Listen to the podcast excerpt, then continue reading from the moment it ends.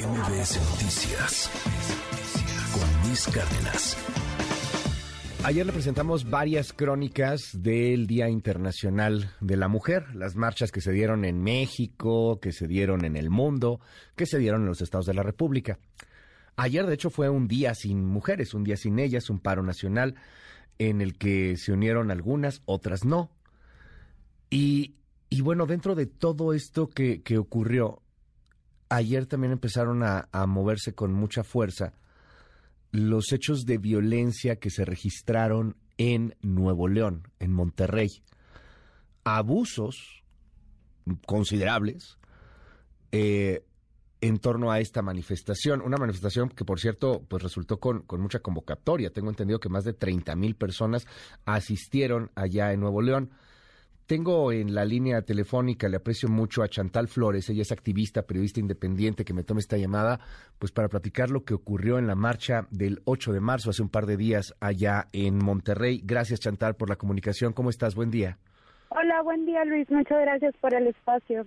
Cuéntanos un poco qué sucedió. Hemos visto algunas imágenes y sí, sí se nota que, que parece hubo abuso, brutalidad policíaca. ¿Qué, qué, qué, qué lees? ¿Qué, qué, qué sucedió? Así es, Luis. Hubo la detención de 16 personas. Eh, bueno, la marcha fluyó, como tú bien mencionas, fueron más de 30 mil personas. Eh, creo que es una de las marchas más grandes que hemos presenciado aquí en Monterrey. Y al terminar la marcha en la explanada de los héroes frente al Palacio del Gobierno, pues empezó a incrementar eh, el enojo de las manifestantes. Hay que recordar que Nuevo León es el segundo estado a nivel nacional con más número de feminicidios y también con una crisis de desaparición de mujeres que sigue sin reconocer el gobierno estatal. Entonces, eh, los manifestantes empezaron a prender fuego a la puerta principal del Palacio de Gobierno, se rompieron vidrios, se quemaron eh, otras puertas del palacio y después de una hora, una hora y media, una hora y media de estos acontecimientos, salieron elementos de fuerza civil, la policía antimotín, pues a, proteger el palacio. Esas fueron las palabras. Eh, durante este suceso empezaron a, pues, a detener a jóvenes que estaban sentadas frente al palacio. hay que recordar que algo muy importante de las marchas feministas es ese tiempo al final de marchar donde se reúnen las mujeres a comer papitas, a tomarse fotos, a compartir, digamos, esa experiencia colectiva en un espacio seguro, lo cual pues casi no tenemos el resto del año, ¿no? Y empezaron con estas detenciones, como bien dices, eh, con abuso policial, agarraron, parecía que la orden era agarrar a quien estuviera a la mano. Eh, lo que me informan ahorita es que Dentro de esas 16 personas detenidas había cuatro menores que ya fueron liberados ayer en la noche, pero el proceso sigue. También hasta ahorita tengo confirmado que tres personas eh, mayores de edad también fueron liberadas en el transcurso de la madrugada para esperar en casa que se cumpla el plazo de las 48 horas y lo más grave es que ahorita también, eh, pues ya está saliendo información sobre lo que vivieron estas personas detenidas dentro del Palacio de Gobierno una vez que fueron detenidas por elementos de fuerza civil y lo que indican los testimonios hasta ahorita es que fueron llevados a un cuarto oscuro donde todavía fueron golpeadas y molestadas aún más por elementos de fuerza civil. Dentro del palacio.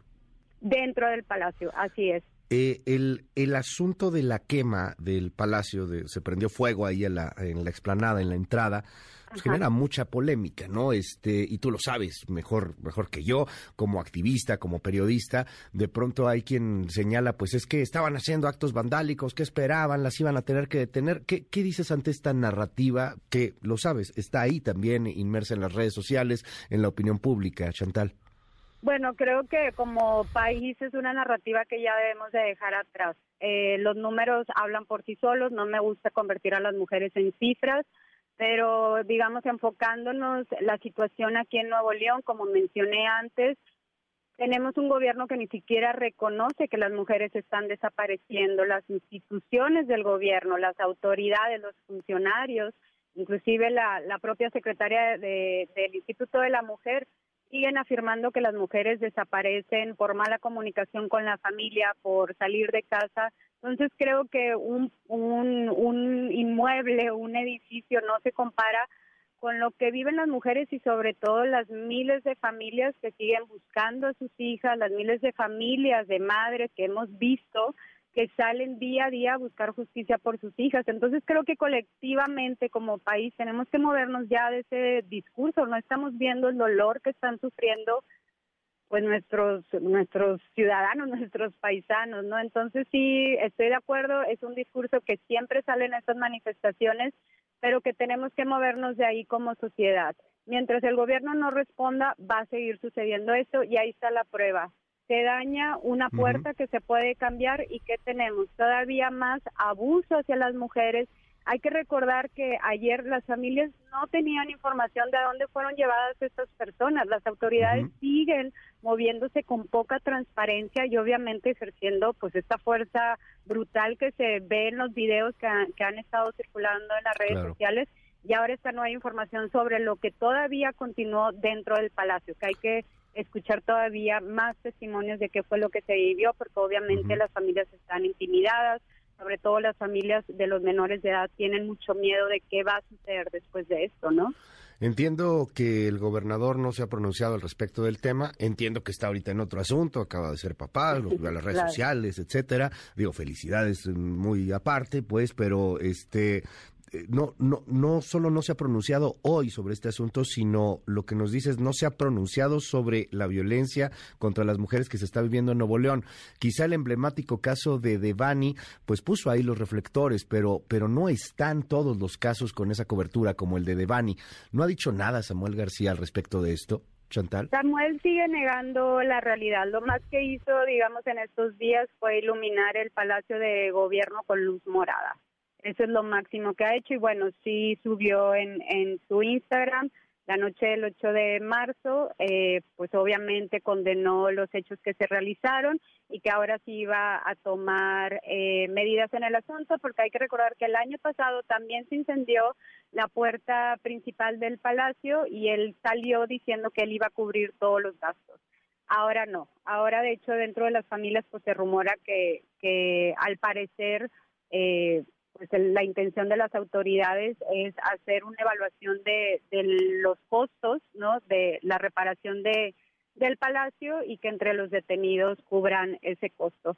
Pero bueno, también es bien importante recordar que el año pasado Devani y Marifer salieron a marchar con nosotras, ¿no? Bueno, principalmente yo no, no me reconozco como activista porque siento que lo máximo que hago es documentar, este, pero como periodista que he estado cubriendo estas marchas, el año pasado fue fue devastador, ¿no? Ver cómo dos mujeres que salieron a marchar a las pocas semanas estaban desaparecidas y eventualmente fueron encontradas asesinadas. Y hasta el momento, bueno, no sabemos eh, cuál hacia dónde va el proceso de justicia en el caso de, de Devan y también tenemos a Yolanda que inmediatamente las autoridades denunciaron que fue un suicidio y seguimos sin tener pues los datos duros, ¿no? La información sobre realmente qué sucedió con Yolanda. Y así ha seguido, como tú dices, esos son los casos que los medios hemos logrado hablar un poco, ¿no? Porque también en mi caso como periodista independiente es difícil que encontrar estos espacios y te agradezco que nos estés brindando este espacio, pero esto es todos los días, y el gobierno no lo quiere ver, no lo quiere reconocer, ¿no? Mientras está enfocado en, en la ciudad del progreso, de la industria, mientras sus mujeres están siendo desaparecidas y asesinadas. Eh, para cerrar, y te, agradecemos a ti, Chantal, para cerrar, eh, estamos hablando en estos momentos, nada más para confirmarlo, serían nueve las, las personas que siguen detenidas, ¿verdad? Han liberado a siete en total de las dieciséis que estaban, hay nueve que siguen detenidas y pues vamos a estar atentos ahí al, al tema.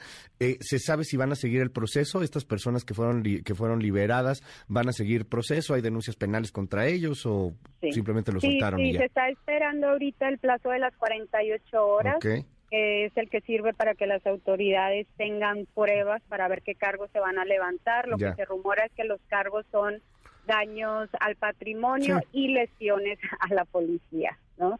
Entonces hay que ver si si van a van a levantar esos cargos. Ahorita es, es tiempo de espera que se cumplan estas 48 horas, pero bueno, la presión mediática y de las redes sociales ha permitido que estas mujeres pasen estas 48 horas eh, desde sus casas y no detenidas como, como fueron en las primeras horas. ¿Y al revés denunciarán a la policía? Eh, bueno, ahorita lo que está circulando entre las familias es que posiblemente sí haya una denuncia sobre todo eh, de parte de las familias de los menores de edad. Pero bueno, como te digo, hay mucho miedo, hay mucha intimidación, hay cero confianza en las autoridades desde las familias. Entonces quieren quieren ver cómo pues cómo transcurren las, las siguientes horas para ver cómo proceden. Y también obviamente siguen esperando pues más apoyo de, organizaciones de derechos humanos y colectivos para ver cómo se puede pues proteger más la, la identidad sobre todo de los menores de edad. Mil gracias. Es Chantal Flores, periodista independiente. Gracias, Chantal. Buenos días. Gracias a ustedes. Buen día. MBS Noticias con Luis Cárdenas.